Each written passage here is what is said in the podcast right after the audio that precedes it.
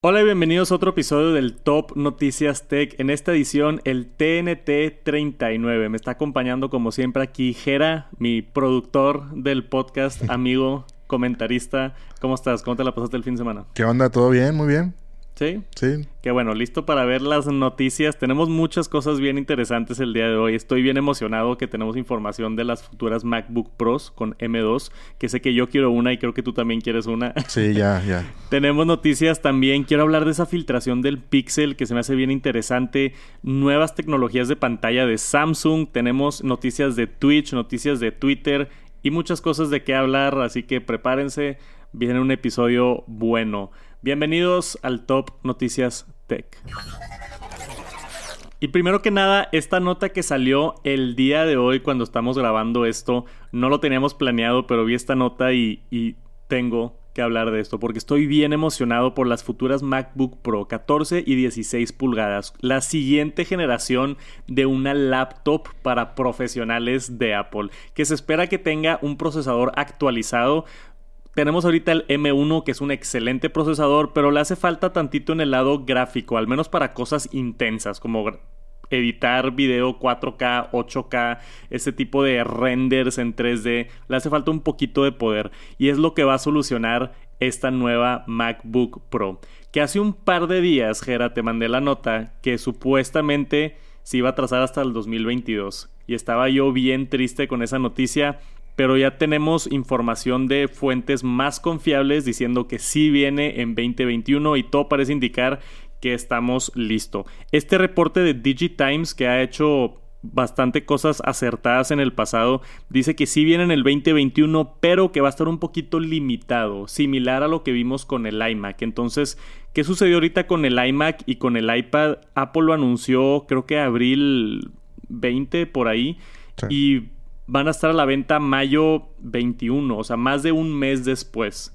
Y eso no es normal. Típicamente Apple cuando anuncia algo como el iPhone, tenemos el evento el martes y el viernes puedes pedir el producto. Estamos bien acostumbrados a eso. Apple tiene un equipo de logística bien bañado. Pero últimamente han tenido problemas con, con producción y se espera que sea algo similar donde lo anuncien, pero no esté disponible a la venta quizá en uno o dos meses. Como quiera, yo estoy emocionado. Y hay posibilidad de que veamos un anuncio en un par de semanas en el WWDC. ¿Estás emocionado o no por esta nueva laptop? Platícame. Sí, definitivamente. Digo, ahorita platicábamos acá antes de la producción este, de cómo, cómo estamos aquí el behind the scenes, ¿no? Y tengo ahorita yo la, la MacBook, la M1. Y la verdad es que me funciona muy bien, pero sí de repente sí quisiera al menos la pantalla más grande, o sea, que tuviera el eh, todo lo que hemos estado hablando, o sea, vamos a ver si viene con los nuevos puertos, más todo puertos, más puertos. Si viene con HDMI y lector de tarjetas estaría increíble, que se supone que sí iba a venir con más puertos. Se me hace raro de Apple que le agregue puertos a algo que ya le había quitado desde hace cinco años, pero digo, nadie se va a quejar, ¿verdad? Si nos dan más puertos, estaría excelente. Y acá la, la de 16 pulgadas, que es la que me interesa a mí, este, tenemos información también en este otro reporte de Bloomberg que salió el día de hoy, que supuestamente las dos, 14 y 16 pulgadas, tenemos ya una filtración de lo que pudiéramos ver en cuanto al procesador, este M2. Entonces, se supone que es 10 núcleos Ahorita la M1 tiene 8 núcleos de CPU, 4 lo que llaman 4 que es high performance y 4 high efficiency, ¿no? Entonces 4 núcleos que funcionan a todo poder y 4 núcleos para esas tareas como que un poquito más tranquilas y así lo administra y es un sistema muy efectivo que le ha ayudado muchísimo a Apple. En este modelo M2 se esperan 10 núcleos y van a ser 8 high performance, o sea, 8 de los buenos, o sea, el doble de núcleos de high performance que tiene el M1 y dos núcleos de los de high efficiency que ayudan con las tareas más fáciles. Pero para mí el doble de núcleos high performance es muchísimo poder extra. Y luego encima de eso, hablando de gráficos, se espera que venga con 16 núcleos o una opción de 32 núcleos de GPU. Si no me equivoco, el M1 tiene 8 núcleos de GPU. Entonces estás hablando de el doble de núcleos de GPU o hasta el que es 32, cuatro veces triple, 3.5 veces, algo por ahí, algo bien bañado, pero se ve un aumento enorme en el M2 y eso es lo que me tiene a mí, pero emocionadísimo. También tenemos varias otras mejoras con el procesador M2, o sea, toda esta información es nueva, es la primera vez que estamos viendo esta información de M2. Acá en el reporte podemos ver que también se espera, ahorita las M1, lo máximo que le puedes poner son 16 GB de RAM, por alguna razón. Pero yo siempre haya dicho, la de 16 pulgadas la puedes subir hasta 64 GB de RAM. Y no tiene sentido que Apple saque otra máquina nueva que tenga menos capacidades de RAM. Entonces el M2, dice el reporte de Bloomberg y Mark Gurman, que son muy buenos en estas cosas, que va a poder llegar a 64 GB de RAM excelente para la raza que necesita, que necesita más RAM. ¿Tú cómo ves el RAM de la M1? Sí, definitivo. Digo, yo de repente sí siento que, el que le puede hacer falta poquito. O sea, sí cuando ya le metes más aplicaciones y todo, o sea, este, sí puede hacerle falta algo. Digo, como tú dices, yo lo que esperaría es que en una computadora más grande, más potente, sí al menos puedas duplicarlo, o sea, que puedas llegar a los 32, o sea, definitivamente. Qué cool. O sea, más RAM, más núcleos de CPU, más núcleos de GPU. Sí, o sea, va a ser un monstruo. va a ser un monstruo. y más puertos también. Estaba leyendo en el artículo de Bloomberg que eso también me tiene bien emocionado porque yo había mencionado que todas las M1, si, si notas, la Mac Mini, MacBook Pro, iMac y MacBook Air, todas tienen solamente dos puertos de Thunderbolt. Lo que yo creo que es una limitación del, de una limitante del procesador. Y se espera ahora o el reporte menciona que van a poder mejorar eso. Igual y ahora sí darnos los cuatro puertos completos de, Thunderbolt. Porque ya ves que en las nuevas iMac vienen cuatro puertos, pero solamente dos son Thunderbolt y dos son USB-C normal. Entonces, este M2 se ve impresionante. Como dije, mejor CPU, mejor gráficas, mejor puertos, mejor RAM. Estoy, estoy, pero ya lo quiero y espero que en un par de semanas en WWDC veamos un anuncio.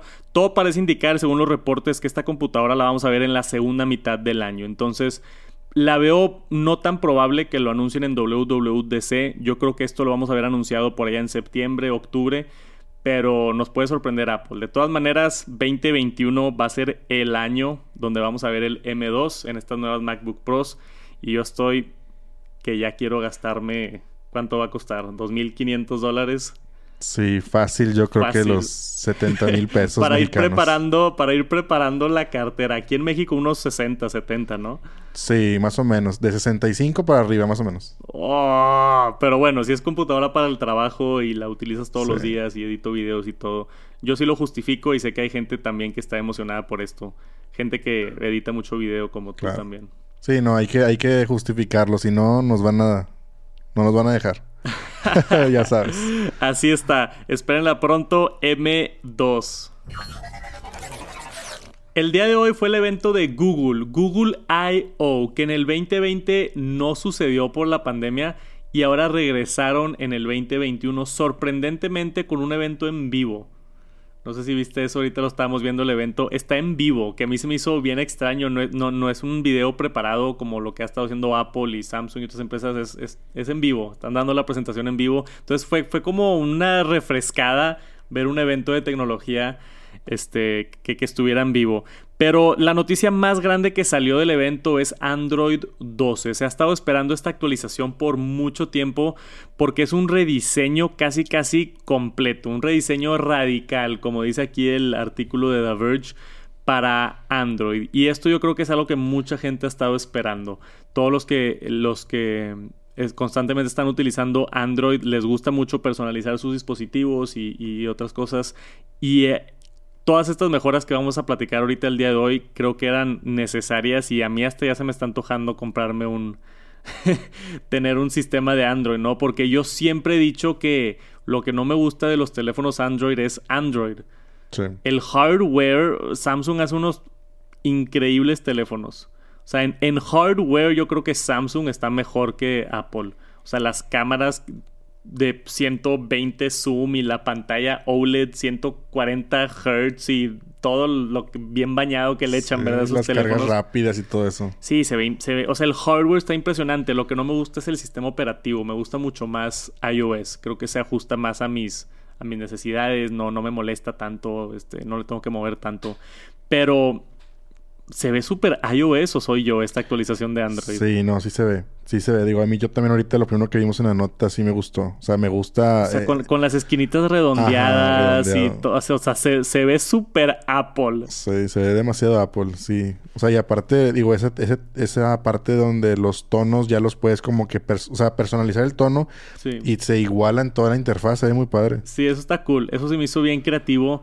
Ahora puedes escoger un color y ese color se representa a través de todo el sistema operativo. Como vemos aquí es el color del el reloj en la portada y es el color que tenemos en los botones en la parte de, del centro de control, que también está completamente rediseñado y que lo puedes personalizar. Entonces, en cuanto a diseño, este estilo de colores y redondeado, amigable, te invita un poquito más. A mí me, me agradó muchísimo. Pero hay muchas otras cosas nuevas. Tenemos widgets mejorados dentro de Android 12. Tenemos también estos nuevos relojes que hemos estado, que hemos estado viendo. Aquí está la animación. Que tú los puedes colocar dentro de, de tu pantalla de inicio para poder ver, por ejemplo, ahí el clima y el reloj. Ese tipo de widgets están bien creativos, ¿no? Los widgets por parte de Apple funcionan excelente, pero no te permiten este tipo de creatividad de tenerlos de, al menos de esta manera. Entonces se ve muy padre y eso es, parte de la personalización que, que, caracteriza muchísimo Android. Y más abajo tenemos por acá un montón de cosas que si quieren meterse y clavarse más a Android 12, vayan a, buscarlo. Es bien interesante todo lo que estamos viendo. Por mientras aquí voy a poner esto, tenemos nuevos este, formas de interactuar con la música, las ondas, el, el, todos estos iconos, el calendario se ve mucho más amigable. O sea, ya no me intimida tanto Android y creo que a, muchas otras personas que están en iPhone simplemente por la sencillez de la interfase. Ya se ve sencillo. Al menos a mis ojos lo que he estado viendo en estas promociones. Se ve más sencillo, se ve más amigable, se ve más... No sé cómo, más lo describirías. Sí, se ve bastante bonito. Yo que no soy usuario de Android no los he usado, la verdad. Pero sí, viendo el video, viendo la nota, todo, sí, sí, sí te invita a, a usarlo. Sí me dan ganas.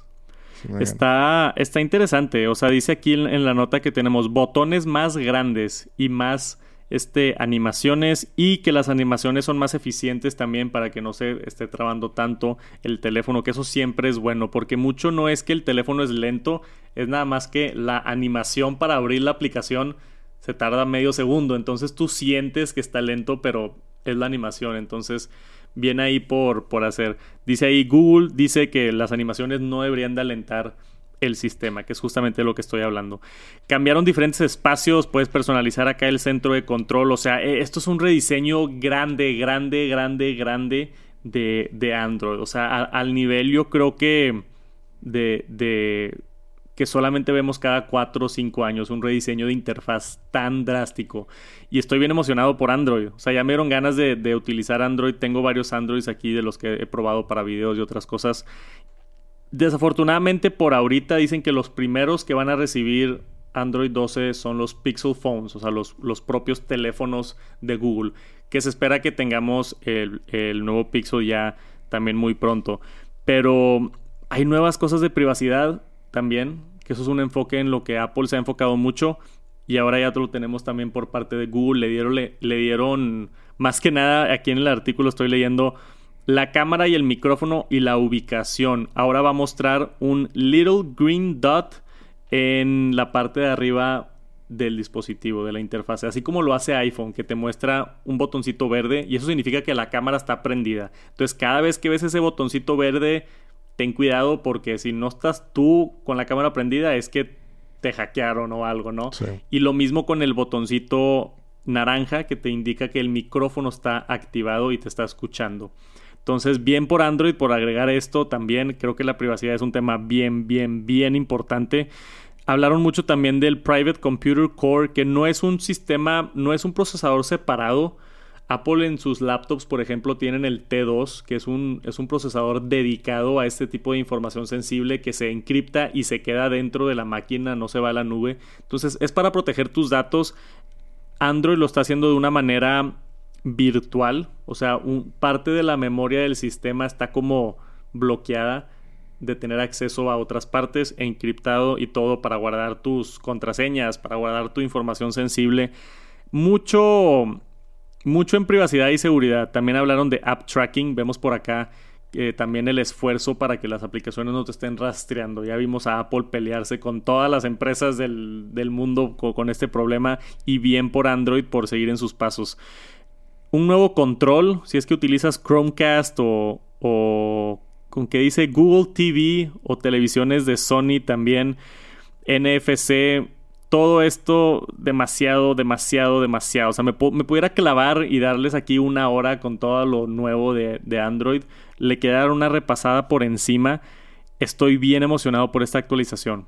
Si consigo un Pixel o por aquí tengo el OnePlus Nord, si no me equivoco, voy a intentar bajarlo cuando se pueda. Por ahorita no hay fecha de lanzamiento. Simplemente dice que tenemos acá los betas pero no hay fecha de lanzamiento aún. Yo esperaría que sea en un par de meses, probablemente por ahí en septiembre, octubre, vamos a tener ya la versión completa de Android 12, que se ve increíble y estoy bien emocionado por probarla. Cada vez que hay un cambio así de grande, me emociona. Yo sé que tú igual no estás tan emocionado porque no usas Android.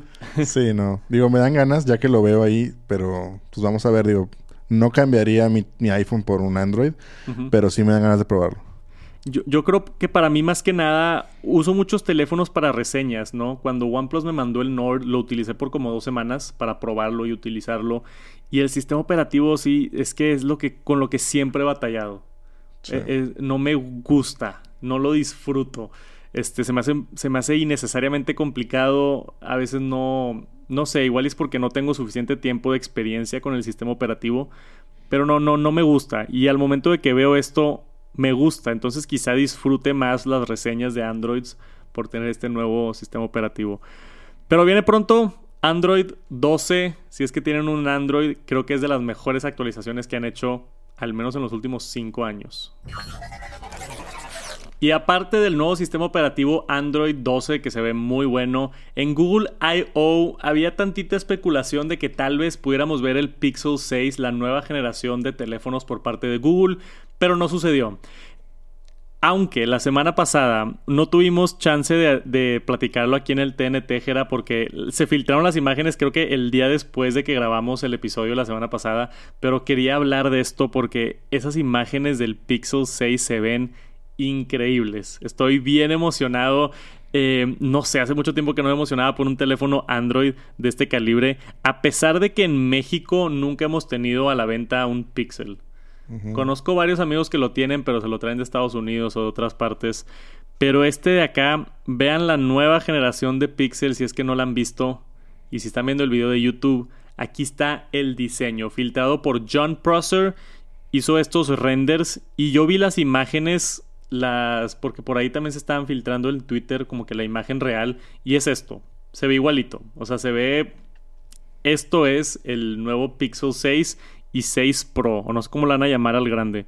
Creo que 6 y 6 Pro, pero también lo, también lo confirmó Max Weinbach. Entonces, tenemos de dos fuentes separadas. Este diseño es básicamente ya así es, así se va a ver el nuevo Pixel. Y wow, o sea, se ve como un teléfono diferente, inmediatamente lo ves y, tiene ese tipo de identidad donde dices, es un pixel, o sea, no, no puede ser nada más, se ve drásticamente diferente a cualquier otro teléfono, pero aún manteniendo una sencillez. Me gustó el acento de color en la parte de arriba. Todo, todo me está agradando este teléfono. Aparte, la barra de las cámaras se extiende todo a lo horizontal, no tenemos nada más un, un lado. Entonces, por ejemplo, yo aquí tengo mi, mi, 12 Pro Max. Al momento de que lo pongo en una mesa, se, se mueve para los dos lados, ¿no? No, no está estable. Pero si la barra lo atraviesa, lo atraviesa, atraviesa, atraviesa. ¿Atraviesa? Sí. Gera, si no te tuviera aquí para corregirme mis estupideces, no sé qué haría. si la barra atraviesaría. ¿Atraviesa? ¿Atraviesa el teléfono? ¿Atraviesa el teléfono? Ya es el hambre, güey. este, ya sería mucho más estable en una mesa. Y hasta te daría una inclinación agradable, ¿no? De que de poder ver el teléfono así como si estuviera en un, en un pequeño stand. Se me hizo bien interesante ese diseño. ¿Qué, qué opinaste tú? Ponme acá las imágenes del, del Aimero. ¿Qué, ¿Qué opinaste tú de este diseño?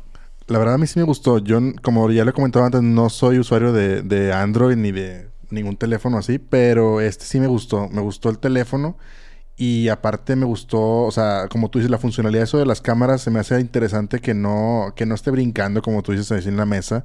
Sí. Este, y aparte el hecho de que si yo algún día ocupo comprarme un teléfono Android, sería este, definitivamente. O sea, me gusta la parte de que el software el hardware sea del mismo fabricante, así como lo es eh, Apple con, con su iPhone. Claro para mí eso sería este pues algo que, que sí sería algo de mi decisión el comprarlo porque obviamente pues va a estar va a funcionar al máximo. O sea va a tener toda la funcionalidad como debe ser. A lo mejor va a haber menos fallas que en, los que en otros teléfonos. Sí. O sea sí opino lo mismo. Estábamos platicando hace rato que eh, el Pixel tiene eso. O sea el, el que hace el hardware hace el software. Entonces es básicamente el iPhone de Android. Exacto. Porque lo hace, lo hace la misma empresa y les dan la versión pura de Android. Los Nord, los OnePlus, por ejemplo, tienen Oxygen OS, que es como que una capita con unas funciones agregadas. Y los de Samsung tienen, creo que se llama el One, que también es como que su capita agregada de funcionalidades. Los Pixels siempre tienen Android puro. O sea, en su forma más pura, sin cosas agregadas, sin anuncios estorbándote, ni. ya sabes, eh, utilicé un teléfono, creo que era de Xiaomi o de, de Realme. Lo abrí y me salió un anuncio de Telcel y... ¿En serio? O sea, no, no entiendo cómo hay anuncios dentro del sistema operativo, pero sucede.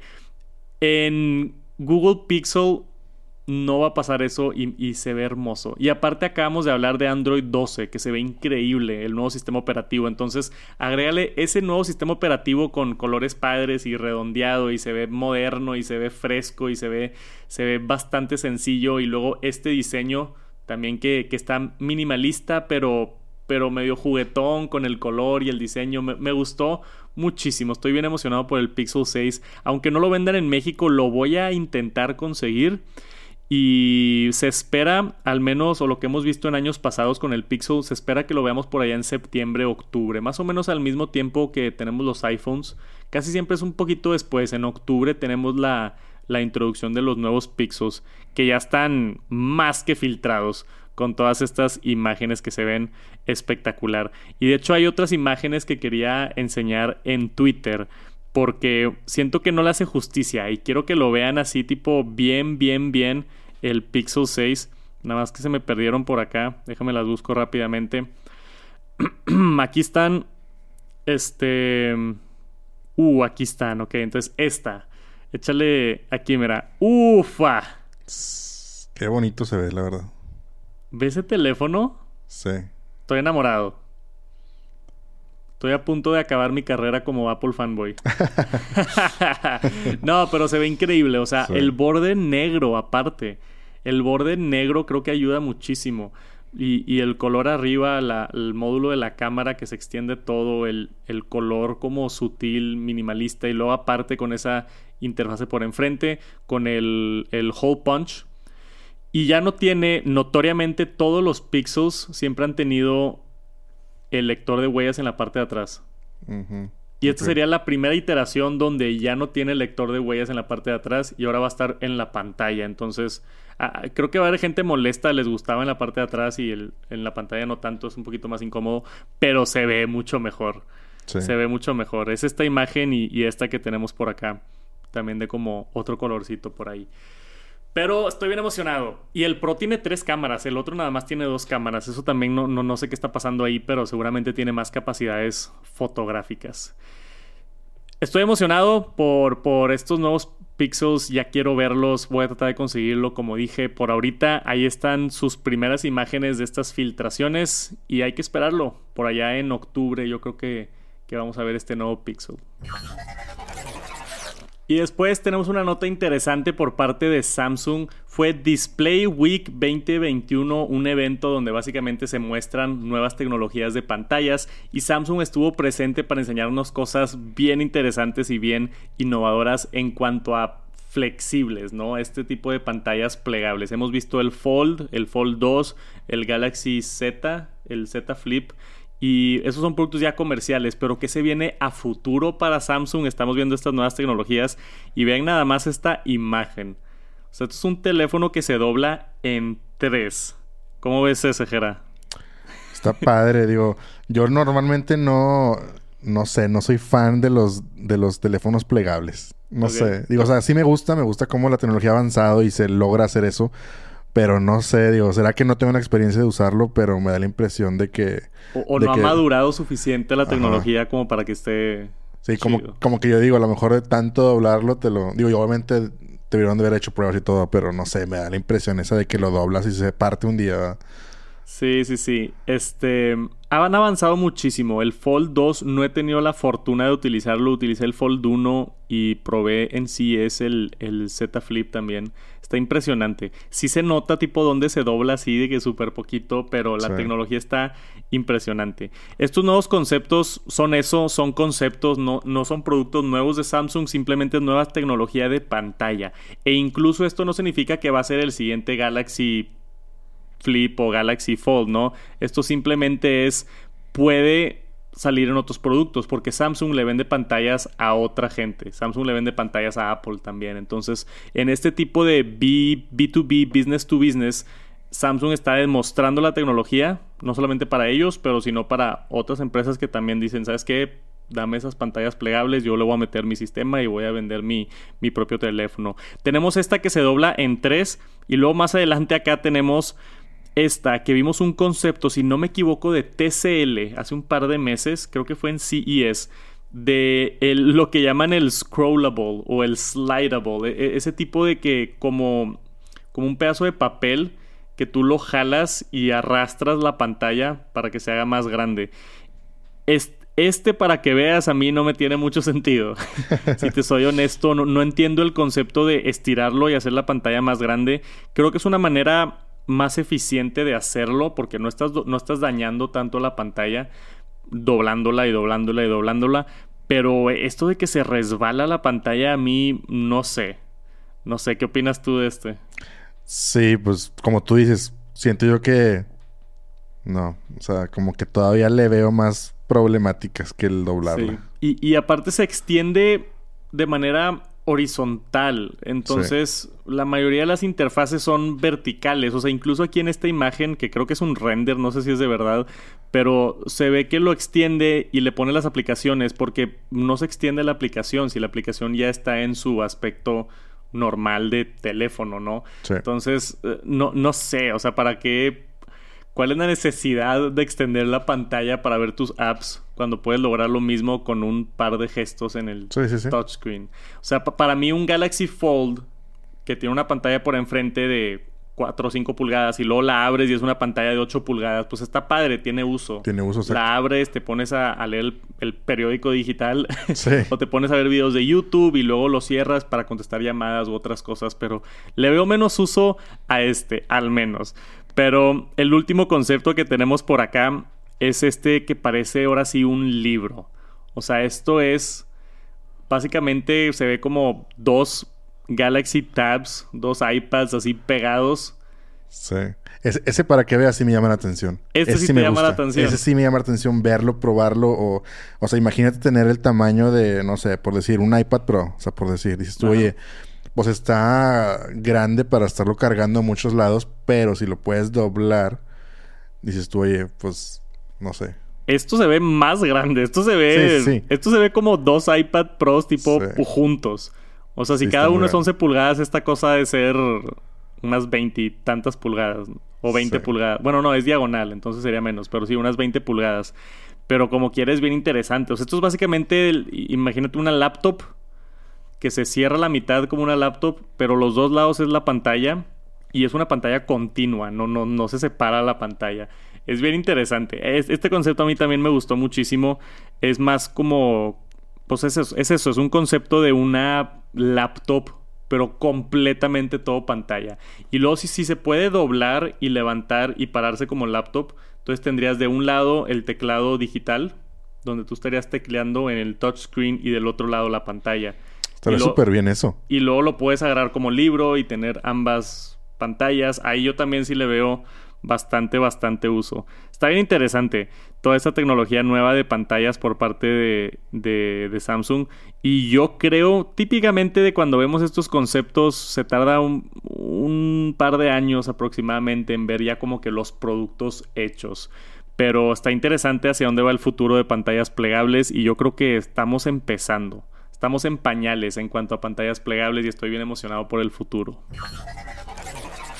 Y después esta nota, al menos en el mundo de, Apple, que todos saben que a mí me gusta mucho Apple, explotó. O sea, Apple Music sacó esto nuevo de Lossless Audio y Dolby Atmos, que estaba más enfocado en Dolby Atmos. O sea, la nota de prensa era como 80% Dolby Atmos y 20% Lossless Audio. Si no han visto mi video de Tech Santos, me metí a fondo, a detalle, a explicar exactamente qué es Dolby Atmos, qué es Spatial Audio, qué es Lossless y por qué no funciona a través de Bluetooth.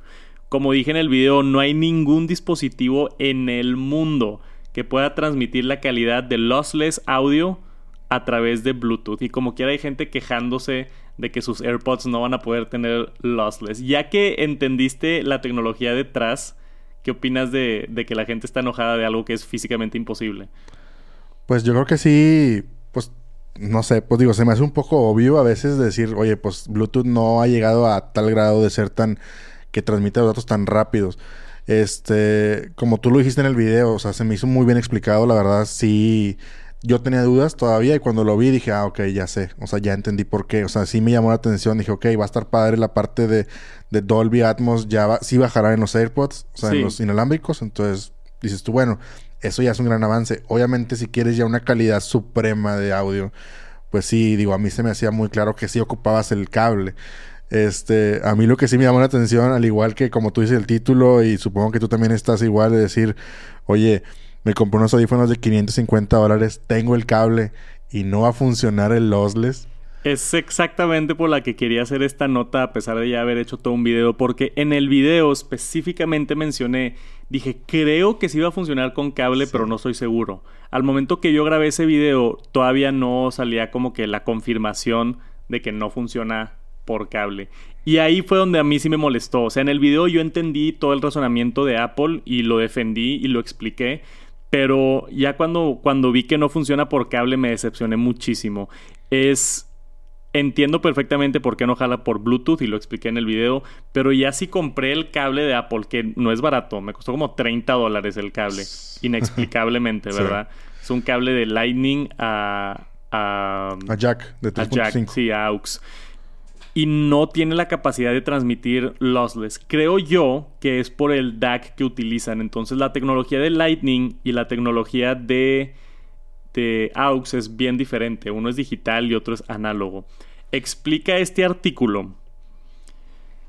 Porque luego se pone más interesante, ¿verdad? Porque me metí a investigar bien intenso. Y este artículo lo que, lo que explica es que Apple le dijo a The Verge, o sea, Apple directamente se comunicó con los medios y dijo que una señal 24 bit 48 kHz, que eso es lossless, eso es la mejor calidad de audio que puedes tener, o una de las mejores calidades de audio que puedes tener, cuando se pone en un iPhone y lo conectas con un cable a los AirPods Max con Lightning y con un Lightning to 3.5 mm dongle porque necesitas... Es, es que... es que eso es otra cosa. Si quieres conectar tus audífonos a tu iPhone, no solamente necesitas el cable de Lightning a AUX, porque el iPhone no tiene entrada de AUX. Entonces necesitas el dongle de Lightning a AUX. Bueno, de hecho es algo que te, algo que te iba a decir. O sea, ¿y qué si sacan? Digo, yo me imagino Un que... Un cable de Lightning a Lightning. Exacto. Sí. Eh, ándale, ahí... Yo digo que ahí va a ser digital 100%. Sí, ahí sí se pudiera. Ahí creo que sí funcionaría. Pero tendría que Apple sacar otro, cable, que sea de Lightning a Lightning. O sea, el problema ahorita es que es Lightning a AUX y luego necesitas el adaptador de AUX a Lightning. Y de esa manera dice Apple que técnicamente sí funciona.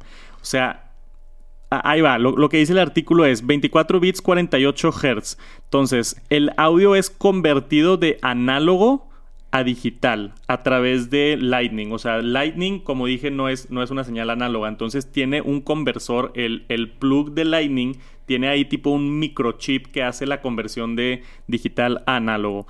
Pero después cuando llega el dongle en el iPhone, se hace la red, digi red. No puedo decir esa palabra, ¿cómo se dice? ¿Digitalización? Digitalización. Sí. Por eso te tengo aquí, Jera, gracias. Digitalización. Wow, está complicada esa. Este. Y lo vuelve a convertir de análogo a digital. Entonces, Apple dice que técnicamente es la misma señal, o sea, sigue siendo, al momento que llega a los audífonos, sigue siendo 24 bits 48 kilohertz, pero no le pueden llamar lossless porque no es la señal pura. El punto de lossless es que es la señal como, o sea, sin pérdida, que tiene toda la información, pero al momento de que pasa de análogo a digital y luego de digital otra vez análogo, ahí ya es como que una copia y ya no es 100% lossless, a pesar de sí ser la calidad 48 Hz. Entonces, Apple oficialmente no puede decir que es lossless porque está esa conversión. O sea, es como, es como tomarle una foto a una foto. Sí. Entonces, no lo pueden llamar lossless porque no es lossless, pero es la calidad de lossless. Entonces, técnicamente, si te pones picky, sí funciona lossless en los AirPods Max a través de cable pero necesitas un cable, un adaptador y se está haciendo este tipo de, de, conversión doble. Entonces e, es, es, bien complicado, como quiera, como dije en el video, la mayoría de la gente no le interesa. E, e, el 90% de las personas quejándose de lossless audio es gente que no van a escuchar lossless audio. Es como si te quejas que que, no sé, el iPad no tiene una pantalla 8K, pero como quiera nunca ves contenido 8K.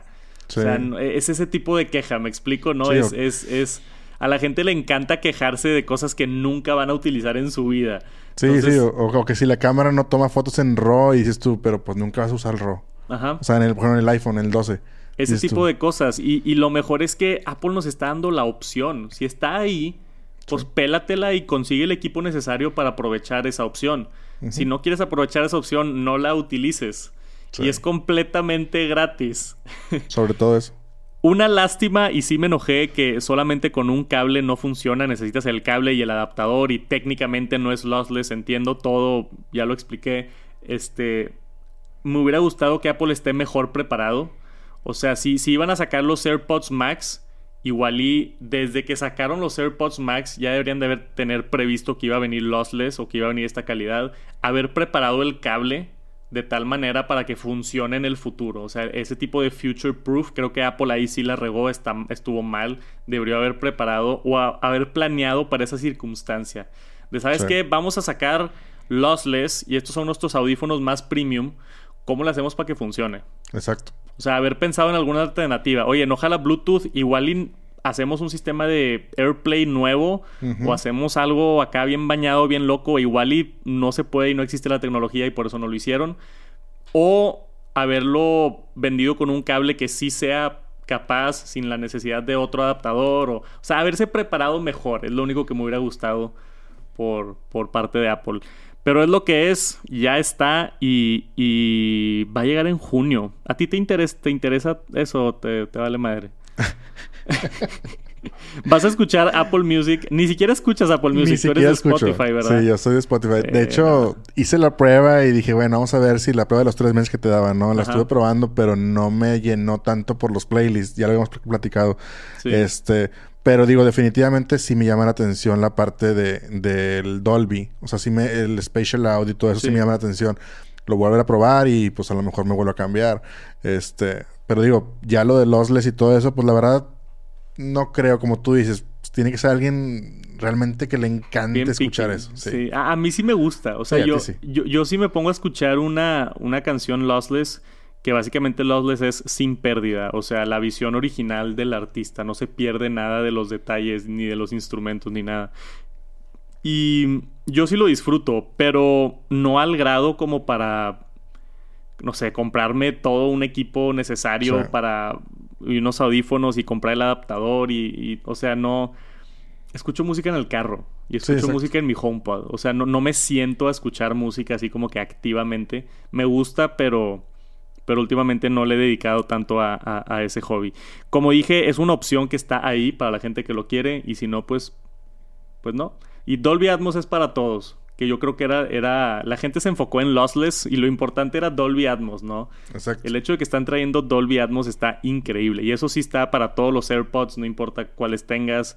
Funciona en todos los dispositivos de Apple, creo que de iPhone 7 en adelante. O sea, básicamente en todos lados funciona, funciona Dolby Atmos. Y si no se metieron a la página de Dolby, recomiendo que lo hagan. Con cualquier audífono que tengas, en la página de Dolby tienen ejemplos de música que suena con Dolby Atmos. Y es impresionante. O sea, suena, los tambores los escuchas de un lado y la guitarra la escuchas de otro lado y la voz está como que en- en- en- envuelta alrededor de tu cabeza. Es una experiencia bien padre y eso sí va a venir completamente a Apple Music. Pero creo que ya toqué suficiente el tema. si les quedan dudas, vayan a ver el video de Tech Santos. Estuve 15 minutos allá analizando todos los tecnicismos de, de calidades de audio y todo. Estuvo bien divertido. Y con toda esta actualización de Apple Music y las nuevas funciones que se vienen de alta calidad y Dolby Atmos y todo eso, en el código, y esto pasa mucho, en el código se filtró un producto nuevo. Hace ratito que no pasaba, pero en el código de iOS y tvOS 14.6 se encontraron imágenes de unos nuevos beats que no habíamos visto antes. Los Beats Studio Buds son los primeros beats que son Mentira, no son los primeros beats completamente inalámbricos. Tenemos los Power Beats que se va la, la orejita por la parte de atrás.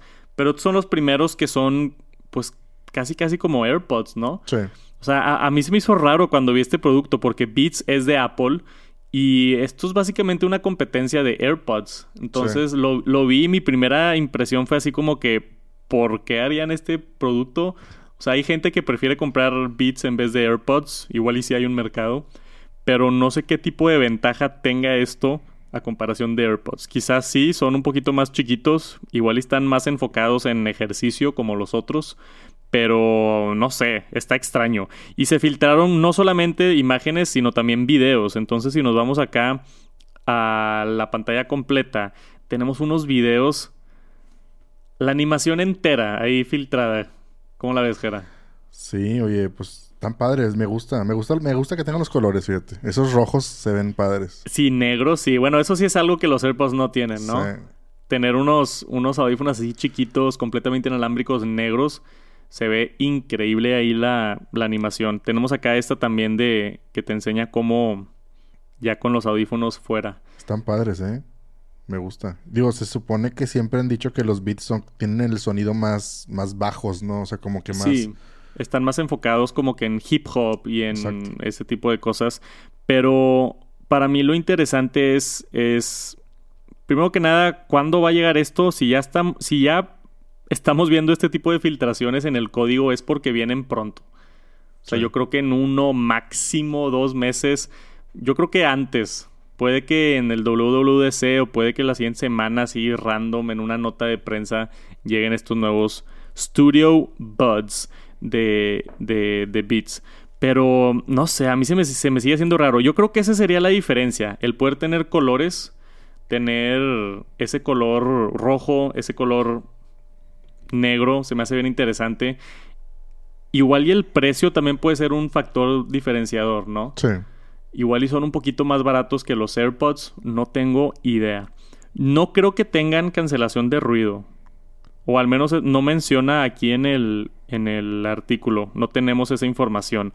Pero si tienen cancelación de ruido, sí van a estar mucho más caros, ya al nivel de AirPods Pro, ¿no? Si. AirPods Pro cuestan 250, igual y estos salen con cancelación de ruido en 200. Si no tienen cancelación de ruido, van a estar más similar al precio de los AirPods normales. Pero interesante. Y también que van a venir supuestamente pronto los AirPods 3.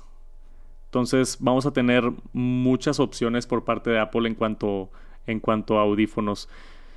¿Te gustó, no? Dijiste el diseño. Sí, pues ahí lo vemos en, la, en pantalla los que están viendo YouTube. La verdad es que el rojo se ve padre. ¿Te gustó el rojo? Sí, A mí me gustó más el negro. sí. Pero bueno, yo igual y soy un poquito más. Me, me gustan los. Me gusta el matte black. Me gustan los. Ah, es algo que siempre he querido, unos AirPods negros. Y tuve unos, una empresa me mandó los Black Pods, se llamaban, que eran básicamente unos clones de AirPods. Que tenían peor sonido y no estaban tan chidos, pero por 40 dólares y eran negros. sí los usé un rato. Nada más porque eran negros. Nada más por eso. Sí, me gustaba el, look de tener unos AirPods negros. Yo creo que esto va a venir muy pronto. No se sorprendan si en dos, tres semanas tenemos estos nuevos Beats Studio Buds. Y tenemos noticias por parte de Twitch, la plataforma gigantesca de directos.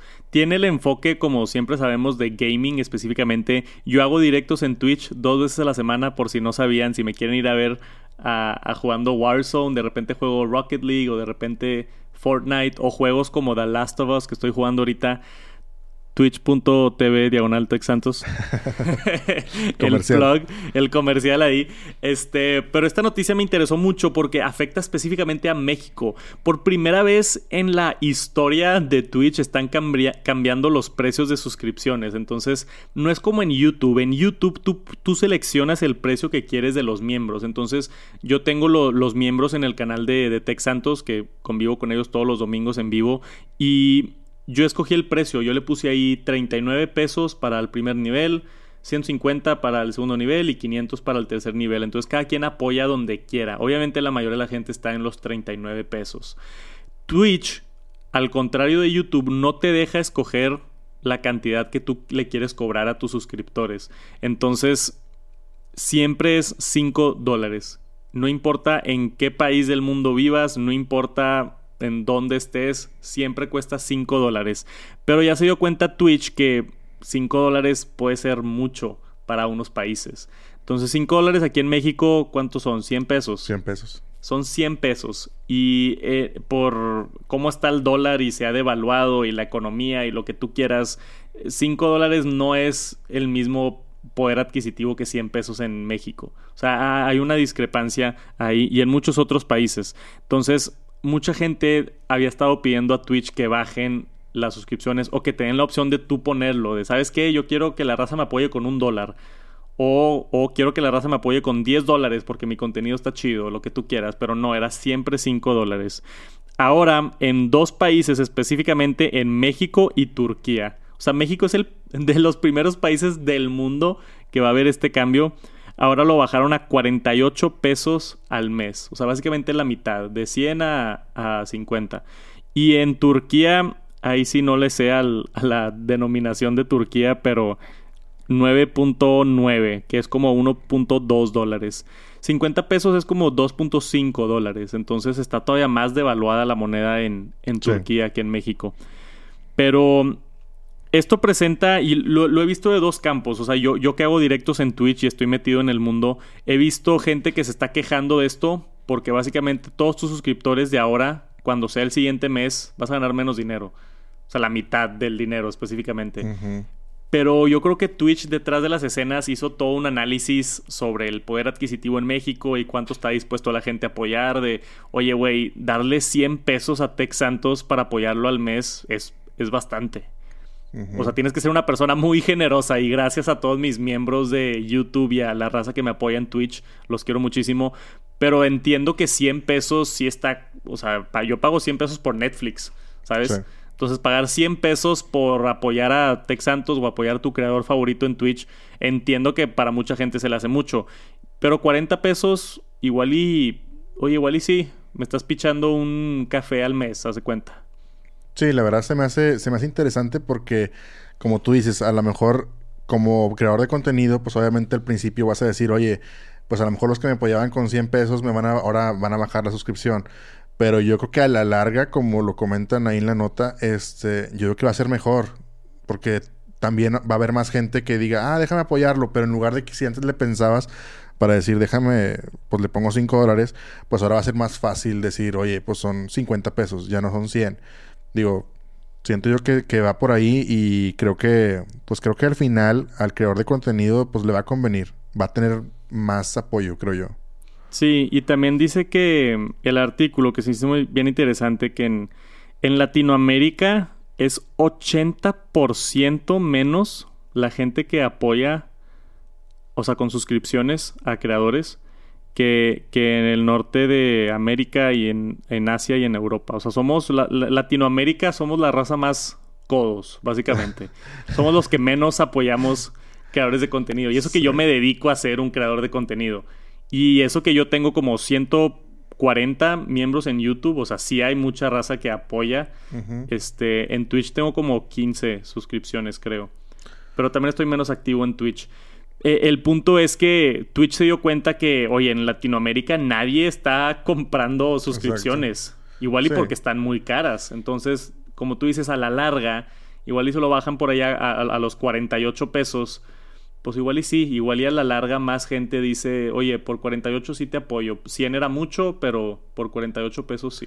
Sí, definitivo. También, obviamente, como tú dices, ellos hacen un análisis. O sea, yo al principio te diría, chin, o sea, qué mala onda. No sé si sea bueno o malo que México esté en el primer batch.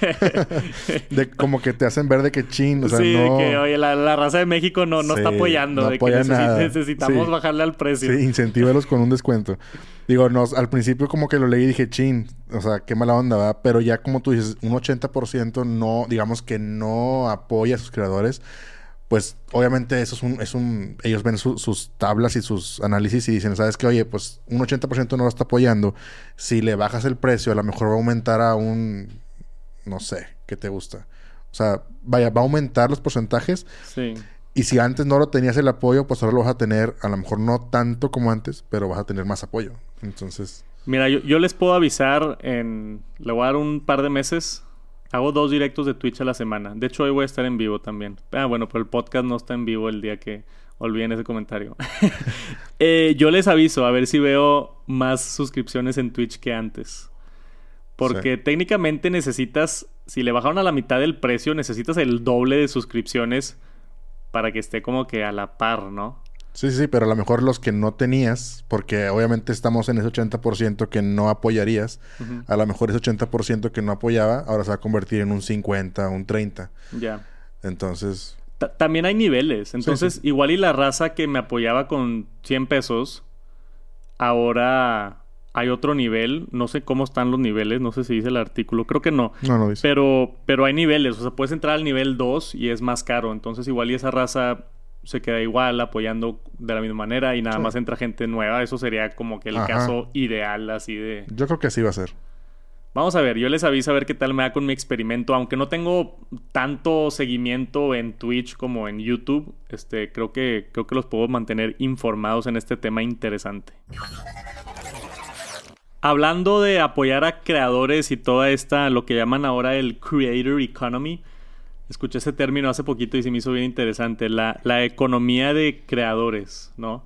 De, de todo este contenido desarrollado en el Internet, donde tú aportas viendo anuncios de YouTube o aportando directamente a través de una mensualidad pequeña como los miembros y ese tipo de cosas. Twitter le quiere entrar. Twitter le quiere entrar a todo ese negocio y están planeando ya en sacar su suscripción, que se filtraron bastantes imágenes, ahorita se las voy a mostrar, de esta nueva suscripción que supuestamente se va a llamar Twitter Blue. Me acordó a mí mucho de cuando teníamos YouTube Red, así se llamaba la... Antes de, antes de YouTube Premium se llamaba YouTube Red. Esa suscripción que te quita los, te quita los anuncios y te da otros beneficios. Esto sería más como para, para, no tanto para apoyar a creadores, sino más, más, ¿cómo se dice? Más funcionalidad dentro de Twitter. Vimos el tip jar la semana pasada, donde ya hay un botón y tú puedes entrar directamente. Esto ya está activo, al menos en Estados Unidos. Entras a un perfil y tú puedes apoyar a tus tuiteros favoritos, básicamente dejándoles un dólar. Les das un tip ahí como si fuera un sombrero en la calle y les tiras un par de monedas. Sí. Pero es, es lo que es. Y también está lo de Super Follow, que vimos también hace un par de semanas, que era de tú puedes apoyar a un creador y te da ciertos beneficios, igual y tweets exclusivos o, o behind the scenes o lo que tú quieras y estás apoyando a tus tuiteros favoritos. Esto de Twitter Blue es básicamente YouTube Red. O sea, es más, más funcionalidad para la página y lo que Twitter considera que cuesta 3 dólares al mes. Que son varias funciones. Primero que nada, undo tweets. Entonces, no es editar tweets que hemos estado pidiendo por mucho tiempo, pero el poder deshacer tweets, o sea, te da como, como Gmail. ¿A ti te ha pasado que cuando mandas un correo en Gmail sale una barrita abajo que te dice undo y te da como 5 segundos por si te arrepientes de haber mandado el mail? y yo sí lo he utilizado un par de veces. ¿Ah, sí? Que lo mando y luego me doy cuenta que escribí algo mal y me da el tiempo de picarle undo. Y supuestamente tú vas a poder escoger ese intervalo de tiempo. Entonces yo le pongo 10 segundos. Entonces cada vez que mando un tweet me da 10 segundos para ver ese tweet ya mandado y poder arrepentirme y deshacerlo. Ahora, ¿vale 3 dólares eso? Esa es la pregunta. No, no, no, no estoy, no estoy seguro. Esa es una. La otra funcionalidad que te agregan es Collections, lo que están llamando, que es básicamente te deja organizar tus tweets que guardaste. Que eso también se me hace medio. ¿Quién se pone a guardar tantos tweets? Aparte teniendo listas. Hay gente que utiliza listas en Twitter. De repente veo ahí que me agregan a de que youtubers de tecnología y me agregan a su lista donde todos los tweets de tu lista salen ahí. No entiendo bien esto de de, de cambiarlo completamente. Si me voy acá a la, a la página entera, tenemos estas filtraciones que nos dio Jane Manchun Wong. En Twitter, irónicamente, están las filtraciones. este, Twitter Blue 2.99 al mes. Undo Tweets y Collections. Así es como se vería más o menos lo de Collections. Dice, eh, guarda y organiza tus favoritos tweets en colecciones para que los puedas encontrar más tarde. A mí eso no me tiene nada de sentido. Sí, no. Digo, no, no para pagar 3 dólares al menos, creo yo. Lo de Undo se me hace interesante pero hasta ahí, o sea...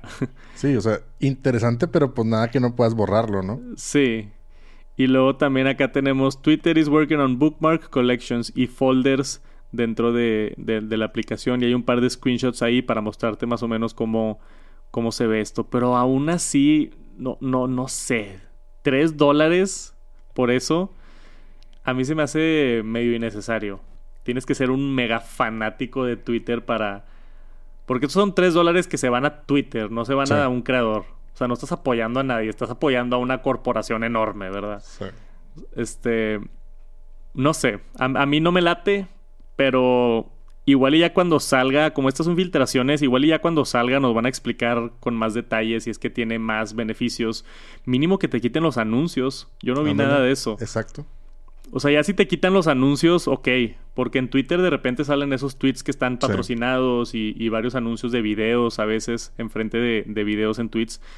Si me quitas los anuncios, ok, ya se me hace una experiencia agradable. Creo que si hay gente que está mucho tiempo en Twitter como para te doy 3 dólares, ya no me muestres ningún anuncio y dame estas par de funcionalidades extras, ok, ahí sí te la compro.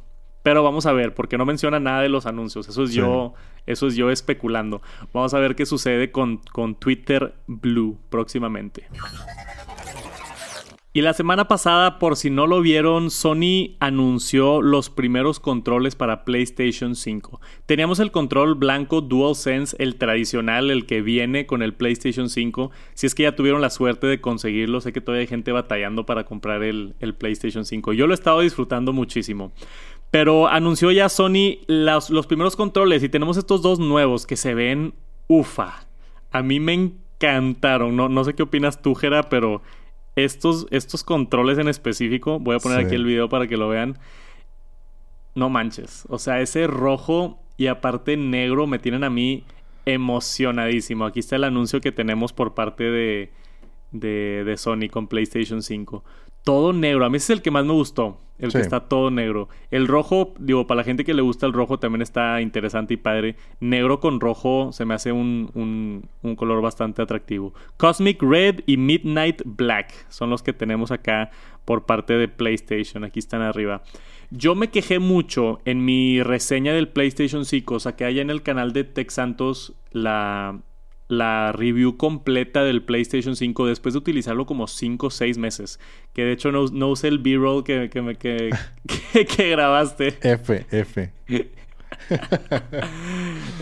Jera, tan amable y tan buen productor que es, me grabó unos videos del PlayStation 5, unas tomas de cerquita, se desenfocaba y se enfocaba y todos los botones y... La textura del play, los, los ¿cómo se llama? Los sneak peek. Sí, de, sí, todo, todo. El Jera se la rifó con todo el B-roll del PlayStation 5 y se me olvidó utilizarlo en el video. Ay, se me olvidó que existía y simplemente subí el video sin el B-roll. Entonces me perdí ahí una oportunidad buena. Pero en, ese video, me estoy distrayendo mucho. En ese video mencioné que una de las cosas que no me gustaba del control era que se manchaba. El control blanco, el mío por atrás, está amarillo ya. O sea, tiene amarillo y tiene puntos negros. Está bastante sucio para haberlo utilizado solamente seis meses. Es el problema con, con teclados blancos también, por ejemplo. Y, o sea, electrónicos que están tus manos agarrándolos todo el tiempo y si es blanco, eventualmente se manchan. No, no hay manera de evitarlo. Y eso que yo soy bien cuidadoso, me lavo las manos, no, nunca como mientras juego PlayStation ni nada. Y se ha manchado mucho. Entonces creo que ese color negro se ve bien atractivo. Puede que lo compre más, más adelante. Ahorita no, no lo necesito, pero excelente control con los gatillos nuevos, las vibraciones impresionantes de la siguiente generación. Es muy cómodo. Yo estoy contentísimo con el control del PlayStation 5. Y ahora que ya lo tenemos en versión negra, estoy aún más contento. Viene pronto esto, no sé exactamente cuándo sale, pero dice que van a costar 70 dólares. Entonces, 70 dólares para, para comprar estos controles y Estoy viendo aquí abajo, tenemos un update, dice que ya están listas las preórdenes, al menos en Estados Unidos, aquí en México, quién sabe cuando, cuando veamos esto, pero si vive en Estados Unidos, yo creo que ya puedes pedir tu control nuevo de PlayStation 5 en estos bonitos colores nuevos. Y tenemos una noticia interesante de AirTags. Yo he estado disfrutando mucho mi tiempo con los AirTags, ya hice mucho contenido alrededor de ellos. Todavía no están disponibles en México, yo creo que pronto los van a empezar a, a vender en México. Me falta hacer un video más, quiero hacer ya como que una reseña completa de si valen la pena o no comprarlos. Y también me interesa ponérselo a un perro y ponerlo en el carro y como que tenerlo en diferentes situaciones. Pero salió una nota bien interesante. La vi esta el otro día, el día de ayer, en, en Mac Rumors. Se descubrió a través de iCulture que funciona el NFC para Apple Shortcuts. Y eso me sorprendió bastante. Entonces, para la gente que no sabe, la, aplicación de shortcuts es eso de los, los atajos de Siri, donde tú, puedes automatizar que, no sé, a, las, a cierta hora se hagan ciertas acciones o que cuando se acabe la música se ponga una alarma. O sea, tú, tú puedes hacer una serie de automatizaciones dentro de la aplicación y unos se activan con NFC, que el AirTag tiene un chip de NFC. Entonces, tú puedes hacer un shortcut que se active al momento de que tú te acerques a un AirTag. Y eso abre un mundo de posibilidades. Se me hace algo bien interesante. Entonces puedes tener un AirTag, voy a inventar, en la entrada de la casa. Y cuando tú llegas, tu iPhone detecta que ese AirTag está cerquita y se prenden las luces. Sí, de hecho, justamente ese ejemplo te iba a decir. ¿Sí? Sí, justamente ese ejemplo. Se nos ocurrió el mismo ejemplo. Sí. ya nos leemos la mente. Sí, sí, sí. Digo, también hay otras automatizaciones. Por ejemplo, las, las Philips Hue tienen una cosa que cuando detectan que el iPhone está en tu casa, se, se, prenden ciertas luces. Entonces, pero aquí es donde la gente se pone bien creativa y yo creo que van a ver cosas bien chidas. O sea, puedes tener un AirTag en la mochila y cada vez que salgas de tu casa que te mande una alerta y que te eh, diga, ¿seguro que tienes tu cargador? Sí. Esa puede estar padre, ¿no? Sí, digo, va, va a incentivar la creatividad porque, así como el ejemplo que dijiste ahorita, digo, al rato va la gente misma, así como los shortcuts. Tú te metes a páginas y buscas shortcuts de, de Apple y salen un chorro de gente que ya hizo sus propios comandos para hacer ciertas cosas. Entonces, digo, no dudo que va a salir algo padre para los AirTags. Va a estar bien interesante. Yo, yo acaba de salir esta nota, entonces como dices, yo creo que eventualmente en Reddit y en ese tipo de páginas vamos a ver gente haciendo cosas bien locas y estoy bien emocionado por ver qué sucede.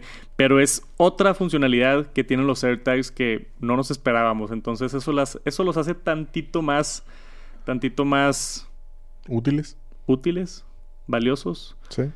Si es que le encuentras un, un buen uso a utilizar esto de los, de los Apple shortcuts dentro de los AirTags.